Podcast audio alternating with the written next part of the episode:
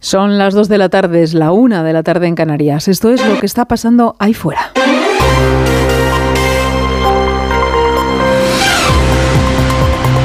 Onda Cero. Noticias fin de semana. Yolanda Viladecans. Buenas tardes. Negociar una investidura es un puzzle, un puzzle con muchas piezas que deben encajar. Hasta ahora Pedro Sánchez ha ido componiendo el mosaico cumpliendo los plazos, el pacto con Sumar, el Comité Federal del Partido Socialista, la negociación con Esquerra, pero no contaba con que Carles Puigdemont le alterase los planes a última hora y dilatara lo que se creía un acuerdo fácil para una ley de amnistía que no puede contener todo lo que exige el expresidente catalán. Este es el paso que marca la actualidad política de la jornada, la inquietud que provoca en el gobierno esa dilatada respuesta de Junts. Pero la realidad de la vida y el dolor se muestra en otro lugar, en un campo de refugiados de Makachi, en la franja de Gaza, donde un ataque israelí ha matado al menos a medio centenar de personas, en su mayoría mujeres y niños. Este fotógrafo de una agencia turca de noticias ha perdido a toda su familia. Y encontré a mis cuatro hijos muertos, mi única hija, mi hijo mayor, Ahmed, Kenan, Kais, mis sobrinos fueron martirizados. Mi hermano y sus hijos, Aboud, Alderrahim y Layan, todos mis hermanos fueron martirizados, excepto mi hermano Mahmoud, que resultó herido después de que los muros le cayeran sobre la espalda. Mi esposa se encuentra en estado crítico, gracias a Dios.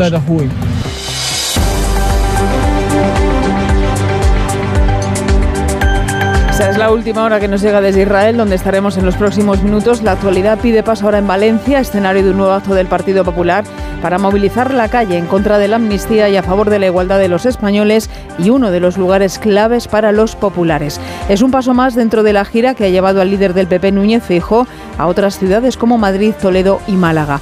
Un acto que, de nuevo, como en los tres anteriores, ha sido multitudinario y en el que Feijóo ha vuelto a criticar duramente a Pedro Sánchez. De sus promesas ha dicho que son nada y de sus medidas que son un disparate democrático. Plaza de los Fueros Amparo Piqueres. Unas 20.000 personas se han dado cita según la organización hoy contra la amnistía a los pies de las Torres de Serrano y donde Alberto Núñez Feijóo ha advertido al candidato a la investidura Pedro Sánchez que sus cesiones a los partidos independentistas catalanes tendrán consecuencias en las urnas. Así, el líder de los populares ha asegurado que su partido peleará desde todas las instancias judiciales por defender a los españoles considerados por Sánchez como ciudadanos de segunda. Por un lado está la élite política que se intercambia prebendas y que no está sujeta a las leyes. Y por el otro lado, esta mayoría que la élite política de Sánchez y el independentismo nos considera de segunda división, os digo que no va a bajar la cabeza. No nos vamos a quedar quietos. No nos va a callar ni el engaño ni el atraco a la democracia española. Un acto en el que la alcaldesa de Valencia, María José Catalá, y el presidente de la Generalitat Valenciana, Carlos Mazón, han defendido la unidad de España. Mazón ha criticado que el gobierno central esté prohibiendo la ampliación del puerto de Valencia. Se nos sigue prohibiendo y denegando la ampliación del principal futuro que tiene Valencia y hoy volvemos a comprometernos con la ampliación del puerto de Valencia necesaria para nuestras infraestructuras. Por el camino, los peores presupuestos generales del Estado, aquí. La peor financiación, aquí. El mayor ninguneo, aquí.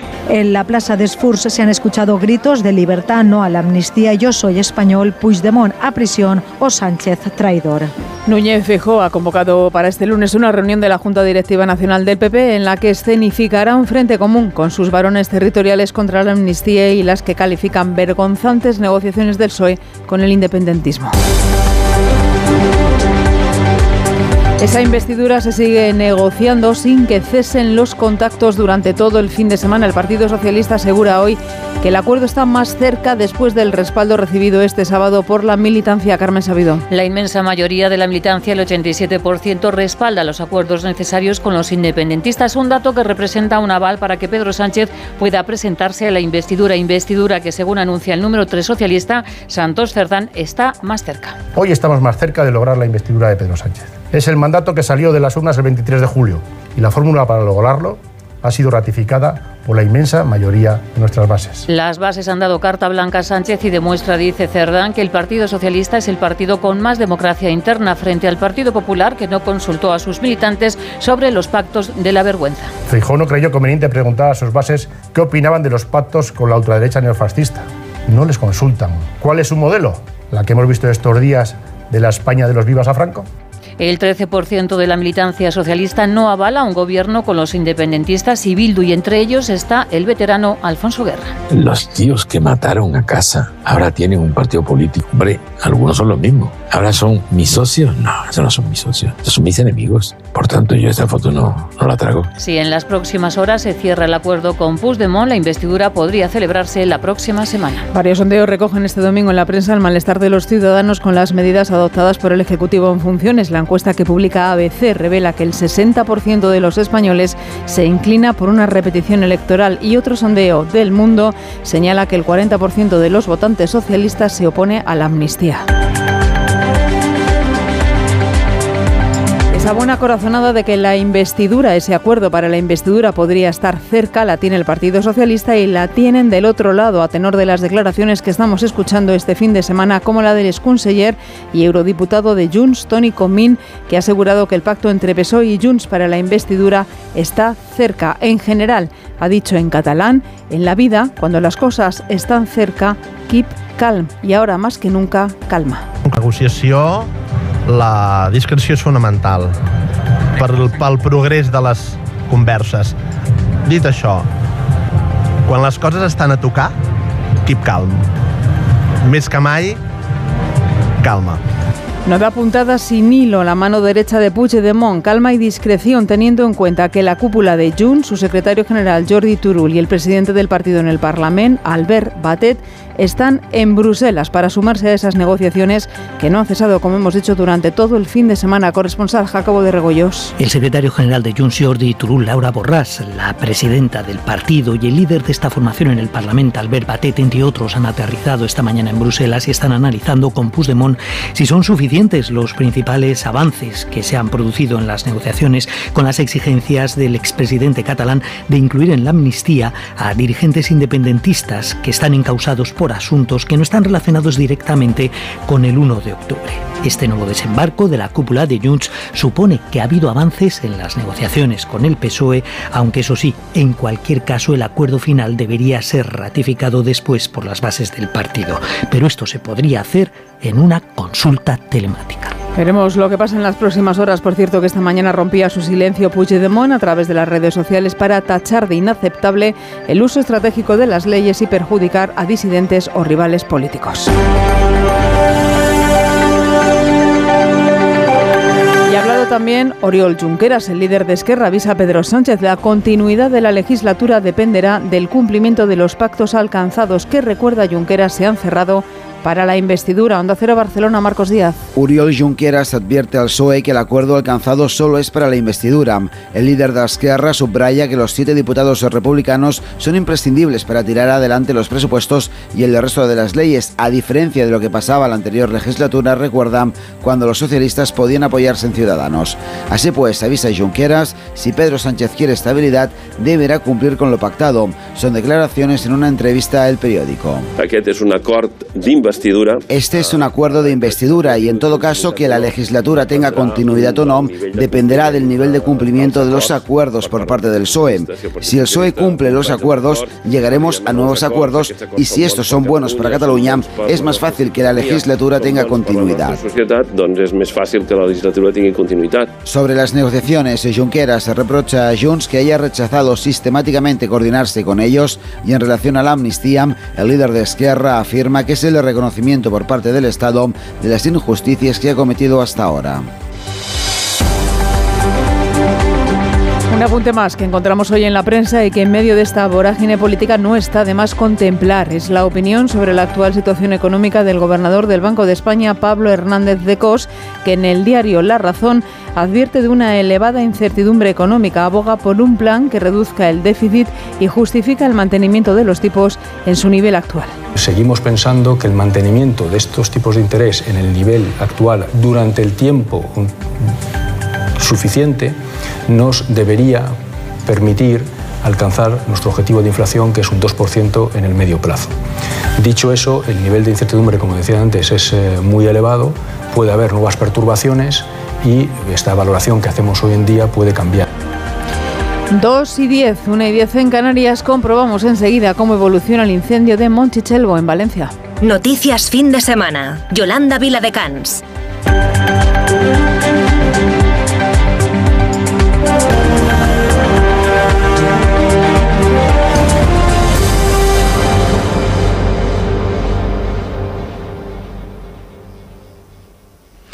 Continúa activo. Síguenos en Facebook en Noticias Fin de Semana Onda Cero. Síguenos en Facebook, en Facebook para escuchar todo lo que estamos contando aquí en Noticias Fin de Semana. Continúa activo, decía el incendio, pero evoluciona favorablemente gracias a que el viento da una tregua.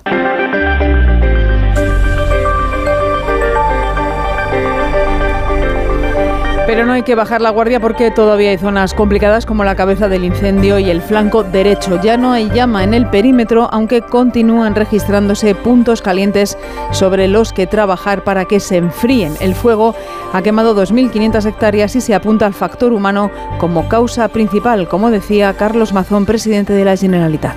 Ya nos ha trasladado la delegada del Gobierno que la investigación no descarta que sea una causa provocada y vamos a esperar al final de esa investigación. ¿no? Desde luego, si es provocado, sí que es verdad que no es un amateur ni es un gamberro. ¿eh? Es alguien que sabe de esto, es alguien que sabe de fuego. O son algunos que saben de esto. Eh, yo no estaría tranquilo porque vamos a ir a por ellos.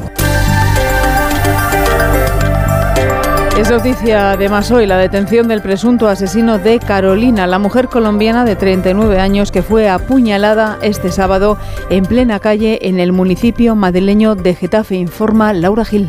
Al detenido, un hombre de 50 años, se le acusa de abalanzarse sobre su víctima de 39 años y nacionalidad colombiana y asestarla varias puñaladas en la calle y a plena luz del día, tras lo cual huyó del lugar. La noticia de su arresto la daba esta mañana a través de redes sociales la alcaldesa de Getafe, Sara Hernández, que ha confirmado también que mañana lunes a las 6 de la tarde hay convocada una concentración en la Plaza de la Constitución del municipio madrileño en repulsa de este asesinato. La muerte de Carolina es investigada como un supuesto caso de violencia machista. De confirmarse sería la víctima número 52 por esta lacra en España en lo que va de año y la 1237 desde que hay registros en 2003. La policía recuerda que todas las víctimas de violencia machista pueden dirigirse al teléfono 016 que da servicio las 24 horas del día en 52 idiomas diferentes y también al correo 016-online igualdad.gov.es. Disponen también de un servicio de WhatsApp a través del número 600 00 0016. Se hacían pasar por trabajadores de la Administración para estafar a las personas mayores en situación de vulnerabilidad. Eran 45 personas que ha detenido la policía y que pertenecían a una organización criminal. Vamos a ampliar datos. Malén Oriol. Y así queda desarticulada la organización criminal que ha causado un perjuicio de más de 300.000 euros. Captaban a las víctimas ofreciendo productos de compra en los que ya estaban interesados y el servicio de financieras para que pudieran pagar mes a mes. Posteriormente se hacían pasar por personas de administración, comunicando que la financiera de aquella compra tenían que devolverles dinero y obtenían así la información bancaria necesaria para operar con las cuentas de las víctimas con total libertad. La organización tiene un listado de casi 13.000 personas, todas con un perfil que nos describe Ana Ramón, portavoz de la Policía Nacional. Se trataba de personas de avanzada edad que vivían solas en sus casas y que además habían realizado con anterioridad alguna compra de determinados bienes. Se han bloqueado 85 cuentas bancarias y se han realizado 17 registros en Alicante, Valencia, Toledo y Madrid, interviniendo entre otros 5 vehículos de alta gama, 30.000 euros en efectivo, 97.000 euros en billetes falsos y un arma de fuego. Onda Cero. Noticias fin de semana. Son las 2 y 13, la 1 y 13 en Canarias. Llega el minuto económico.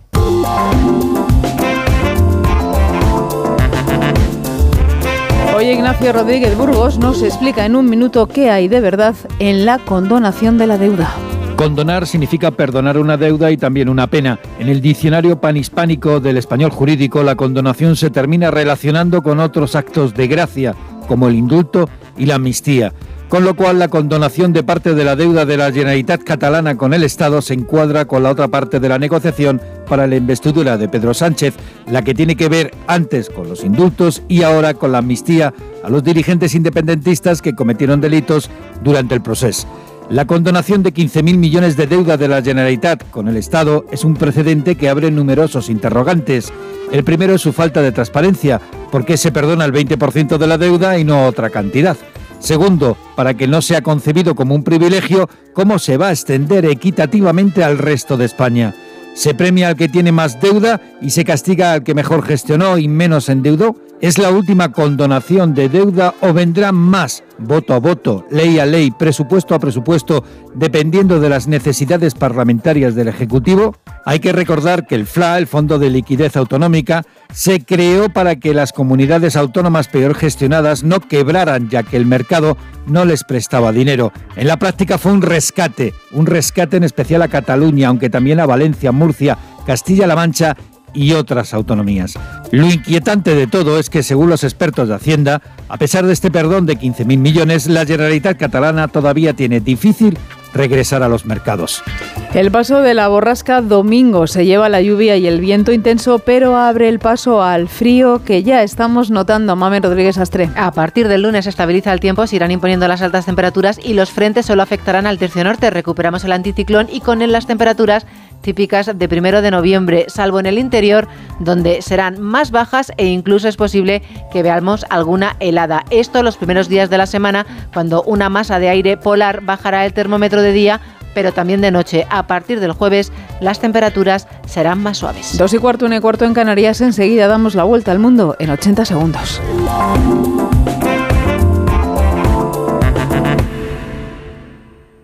Onda Cero. Noticias fin de semana. Gracia es médico y a su tío le duele la cabeza por una reseña falsa sobre él en Internet. No te preocupes, habla con AMA, porque con el seguro de responsabilidad civil profesional te ayudan a gestionar y proteger tu vida digital profesional. AMA, seguros para profesionales sanitarios y sus familiares. Infórmate en amaseguros.com o en el 911 75 40 37. ¿Oyes eso? Son nuestros 21.000 propietarios recibiendo el aviso de que hoy ya han cobrado sus rentas. ¿Cómo lo hacen? Muy fácil. Alquiler Seguro te garantiza el cobro de tu renta el día 5 de cada mes. Alquiler Seguro hace todo por ti. Ayer, hoy y siempre. Alquiler Seguro. Síguenos en Twitter en arroba noticias FDS. Es el momento del Foreign Affairs. ¿Dónde empezamos, Mame Rodríguez Astre? En la franja de Gaza, en concreto en el campo de refugiados de Al-Maghazi, nuevo bombardeo de Israel en un lugar donde la ONU estima que viven unas 24.000 personas. Hamas dice que 45 personas han muerto y 100 han resultado heridas. Israel insiste, su aviación bombardea objetivos terroristas, almacenes de armas y cuarteles operativos. Le dieron al tanque de agua, como hicieron con todos los tanques de agua. Los tanques de agua les tiraron piedras, el tanque de agua disparó un cohete. Están haciendo esto para humillar a la gente, para que no beban. ¿Qué tienen que ver los tanques de agua con esto? Si están apuntando a una casa, deberían atacar la casa específica. Pero en lugar de eso, destruyen 19 edificios. ¿Dónde está la comunidad internacional? Los que reclaman derechos humanos, la comunidad internacional y las Naciones Unidas. ¿Dónde están? Israel, por su parte, publica imágenes de tanques y soldados en Gaza. Atacan por tierra, mar y aire. Imágenes de Gaza y también de ataques a las infraestructuras de Hezbollah en el Líbano. El número de palestinos muertos se acerca a los 10.000. La OMS documenta 102 ataques contra la asistencia sanitaria. Estados Unidos propone utilizar bombas de menor tamaño para reducir el número de muertos. Corresponsal Agustín Alcalá. Estados Unidos ha pedido a Israel que utilice bombas de menos potencia y peso, que cuando ataque Gaza y sus objetivos en busca de los líderes de Hamas y los túneles donde se ocultan sea más cuidadoso e indiscriminado y que evite al máximo la muerte de víctimas humanas. Según fuentes militares que han hablado con el diario The New York Times en las dos primeras semanas de la contienda, el 90% de las bombas que Israel lanzó fueron de 450 a 900 kilos y solo un 10% fueron menos destructivas. La mayoría del arsenal judío, vendido por Estados Unidos, es de bombas de gran tamaño para destruir los túneles en los que se esconden los milicianos de Hamas. Estos artefactos son, por su poder, los menos adecuados para atacar centros urbanos donde hay muchos civiles, como ocurre en Gaza. Israel ha vuelto a abrir durante cuatro horas un corredor para que los gazatíes se desplacen al sur. Les piden de nuevo que por su seguridad aprovechen el momento. Lo que se ha suspendido han sido las evacuaciones por el paso de Rafah tras el bombardeo israelí contra el convoy de ambulancias. Había 600 personas autorizadas que finalmente no han podido salir. ¿Qué sabemos hoy, Mamen, de la diplomacia? ¿Avanza? Blinken pasa el día en Cisjordania tras descartar el alto el fuego que le pidieron ayer los líderes árabes. Dice que solo beneficiaría a Hamas, permitiendo al grupo islamista palestino reagruparse y atacar nuevamente. De Cisjordania volará rumbo a Turquía, donde se sucede suceden las protestas contra Estados Unidos e Israel. Llegará esta tarde y está previsto que las reuniones se celebren mañana lunes. Corresponsal en Turquía, Andrés Maurenza. El jefe de la diplomacia estadounidense, Anthony Blinken, llegará esta tarde a Ankara, donde mañana tiene previsto reunirse con las autoridades turcas para tratar la situación en Gaza. Aunque sigue manteniendo importantes lazos comerciales con Israel, Turquía es el país de la OTAN que ha tomado una postura más dura frente a la ofensiva israelí contra los palestinos y ayer anunció la retirada de su embajador en Tel Aviv. Erdogan incluso acusó a sus socios occidentales de ser los verdaderos responsables de la masacre en Gaza por su apoyo a Israel. En la agenda de Blinken estará, por tanto, un intento de reducir la tensión entre capitales, además del modo de hacer llegar ayuda a los civiles palestinos. En Hamburgo, un hombre armado mantiene retenida a su hija de cuatro años en el aeropuerto cerrado desde ayer a las 8 de la tarde. Todo apunta a una disputa por la custodia. Alemania, Paola Álvarez. La policía define la situación como estática y han pasado cerca de 18 horas desde que el hombre de 35 años irrumpió en las pistas del aeropuerto de Hamburgo con un coche en el que sigue atrincherado y en el que mantiene a su hija de 4 años como rehén. La policía advierte que va armado y que podría llevar explosivos y centra sus esfuerzos en convencer al hombre para que libere a la niña que aparentemente no ha sufrido ningún daño físico por el momento. La madre se ha desplazado también al aeropuerto de Hamburgo. Ella denunció ayer el secuestro de su hija, la que según algunos medios el padre insiste en llevar con él a Turquía. Ese sería aún el objetivo del que trata de disuadirle un equipo de expertos ante los que el hombre habría cedido ya varias veces para liberar a la niña sin llegar a cumplirlo hasta el momento. Y en Nepal no dejan de aumentar el número de muertos tras el último terremoto. La gente se refugia en hospitales y hoteles mientras continúan las operaciones de rescate. Muchos incluso han pasado la noche al raso. Las casas de unas 40 personas quedaron destruidas. No hay comida para comer ni refugio donde quedarse. Otras personas permanecen afuera, al aire libre. Tenemos que permanecer en este frío. Casas enteras han desaparecido. El gobierno local debería ayudar. Tenemos la esperanza de recibir ayuda. Se han destruido casas y se han matado personas. Aquí mismo han muerto unas 11 o 12 personas. Ya hemos cremado los cuerpos. Deberíamos tener nuestras propias casas y refugios. El gobierno debería ayudarnos porque nuestras casas y todo se ha perdido. Y vamos terminando. Y lo hacemos con una noticia que llega de Ucrania. Científicos de ese país crean una capa de invisibilidad. Esta es térmica y óptica. Es un proyecto en el que están inmersos diversos países para un uso activo en el campo de batalla. Pesa hasta dos kilos y medio, resiste, resiste altas y bajas temperaturas, protege de la lluvia, la nieve, el viento y no es inflamable. Ha sido un resumen de Mamen Rodríguez Sastre. Que venimos a hablar con Bárbara Rey. ¿Tienen cita? No, Ángel Cristo no pide cita. Jaime Lorente. Tú estás completamente loco, ¿no? Belén Cuesta. Quería enseñarte algo. Lo más importante de mi vida, el circo. Cristo y Rey. Estreno el miércoles a las 11 menos cuarto de la noche en Antena 3. La tele abierta. Serie completa, ya disponible solo en A3 Player. Oye, José, ¿sabes que me ha puesto una alarma? Pero tú no tenías un perro. Sí, pero llamé a Securitas Direct y me dijeron que la alarma es compatible con mascotas. Así que mientras la alarma está activa, él puede moverse libremente por la casa. Protege tu hogar frente a robos y ocupaciones con la alarma de Securitas Direct. Llama ahora al 900-272-272. Recuerda, 900-272-272. Síguenos en Facebook en Noticias Fin de Semana Onda Cero. La penúltima noticia es para los patinetes eléctricos. Desde este fin de semana no se van a poder usar en el transporte público de la Comunidad de Madrid. Marisa Menéndez. Se trata de una medida temporal hasta que se puedan verificar completamente las condiciones de seguridad de los patinetes eléctricos en el transporte público. El debate se ha abierto en la Comunidad de Madrid después de que el pasado mes de octubre explotara uno de estos vehículos en la estación de metro de la Elipa. Los usuarios critican la medida. Hay mucha gente que se mueve en patinete para ir a trabajar o estudiar, combinándolo con el transporte público. Desde el Gobierno regional, el consejero subraya que es algo temporal por la seguridad de los viajeros. Esta limitación afecta a los autobuses la empresa municipal de transporte, a los autobuses urbanos e interurbanos, a las instalaciones del transporte, como son los intercambiadores, y por supuesto a Metro de Madrid. Y con el fin de garantizar la seguridad de todos los trabajadores, así como de todos los viajeros. Quien no cumpla la medida puede ser expulsado en ese momento del transporte en el que viaja y multado con 200 euros. Titulares del deporte con David Camps. En juego desde las dos el encuentro a la vez Almería, empate a cero, dos equipos que luchan por la permanencia, al igual que el Granada que visita Mestalla para medirse al Valencia, duelo europeo a las seis y media Villarreal Athletic de Bilbao, cierran a las nueve el Real Madrid contra el Rayo Vallecano. Es la duodécima jornada en Primera División, tras la que el Girona seguirá al frente de la clasificación. Tiene tres puntos más que el Madrid, con su victoria 2-4 ante los Asuna. El Barcelona es tercero al ganar 0-1 a la Real Sociedad el Celta ocupa puesto de descenso tras el empate ante el Sevilla, de nuevo con polémica arbitral y quejas viguesas por el penalti no señalado a instancias del VAR en el minuto 97. El Betis gana 2-0 al Mallorca en segunda división. En las próximas horas se hará oficial la destitución de Luis García como entrenador del español.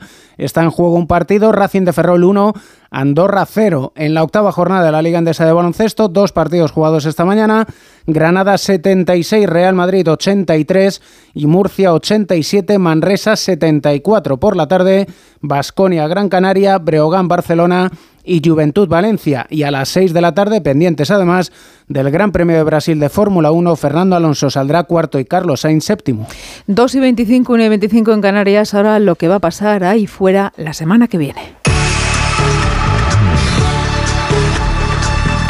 Son las noticias del futuro con Laura Gil. Un futuro con la política española pendiente de la negociación con Puigdemont para un acuerdo que, según varias fuentes, estaría a punto de caramelo, lo que significa que tendremos investidura de Pedro Sánchez ya mismo. El martes, de momento, se ha convocado la mesa del Congreso. Mañana lunes, el PP convoca a su junta directiva para escenificar en bloque junto a los varones su rechazo a la amnistía antes de llevar adelante su respuesta institucional y jurídica. Metidos en tribunales, otra previsión destacada, el pleno extraordinario convocado para mañana por los vocales conservadores del Consejo General del Poder Judicial para tratar esa misma cuestión. Saltamos ya al martes, ese día Per Aragonés, el presidente catalán, se reúne con el Papa Francisco en el Vaticano en un encuentro cerrado de antemano. En la misma jornada se falla el Premio Cervantes de Literatura. Será además, Yolanda, una semana con datos económicos. La OCDE publica las cifras de inflación de los países miembros. Conoceremos el índice de producción industrial en España y el jueves, día de la Almudena y festivo en Madrid, habrá reunión del ECOFIN. Recuerdo por último que los Reyes inician esta semana una gira por Dinamarca y cierro con algunos días mundiales. Por ejemplo, el jueves 9 es el día de la usabilidad, muy interesante porque tiene como objetivo concienciar sobre la importancia de diseñar productos y dispositivos que sean de fácil utilización, nada de manuales de usuario imposibles.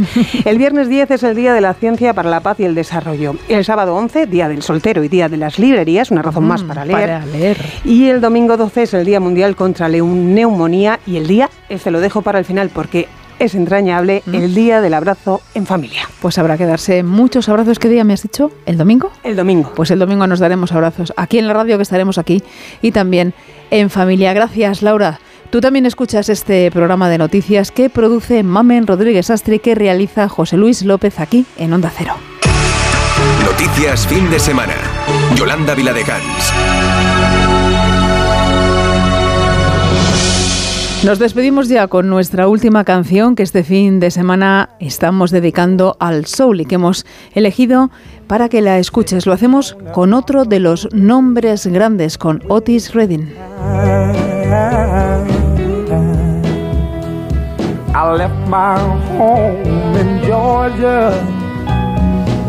Con esta mítica canción Sitting of the Dock of the Bay, sentado en el muelle de la bahía, es considerado uno de los grandes cantantes en la historia de la música estadounidense y un artista seminal en la música soul y también en el rhythm and blues.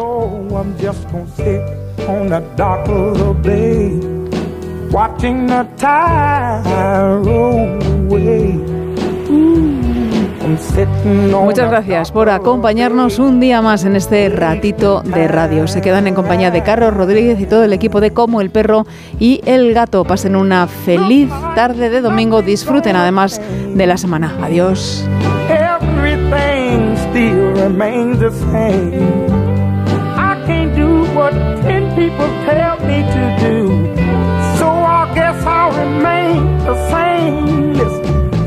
Sitting here resting my bones. And this loneliness won't leave me alone. Listen, 2,000 miles I roam just to make this dock my home. Now I'm just gonna sit at the dock of a bay, watching the tide roll away. I'm sitting on a dock of a bay, wasting time.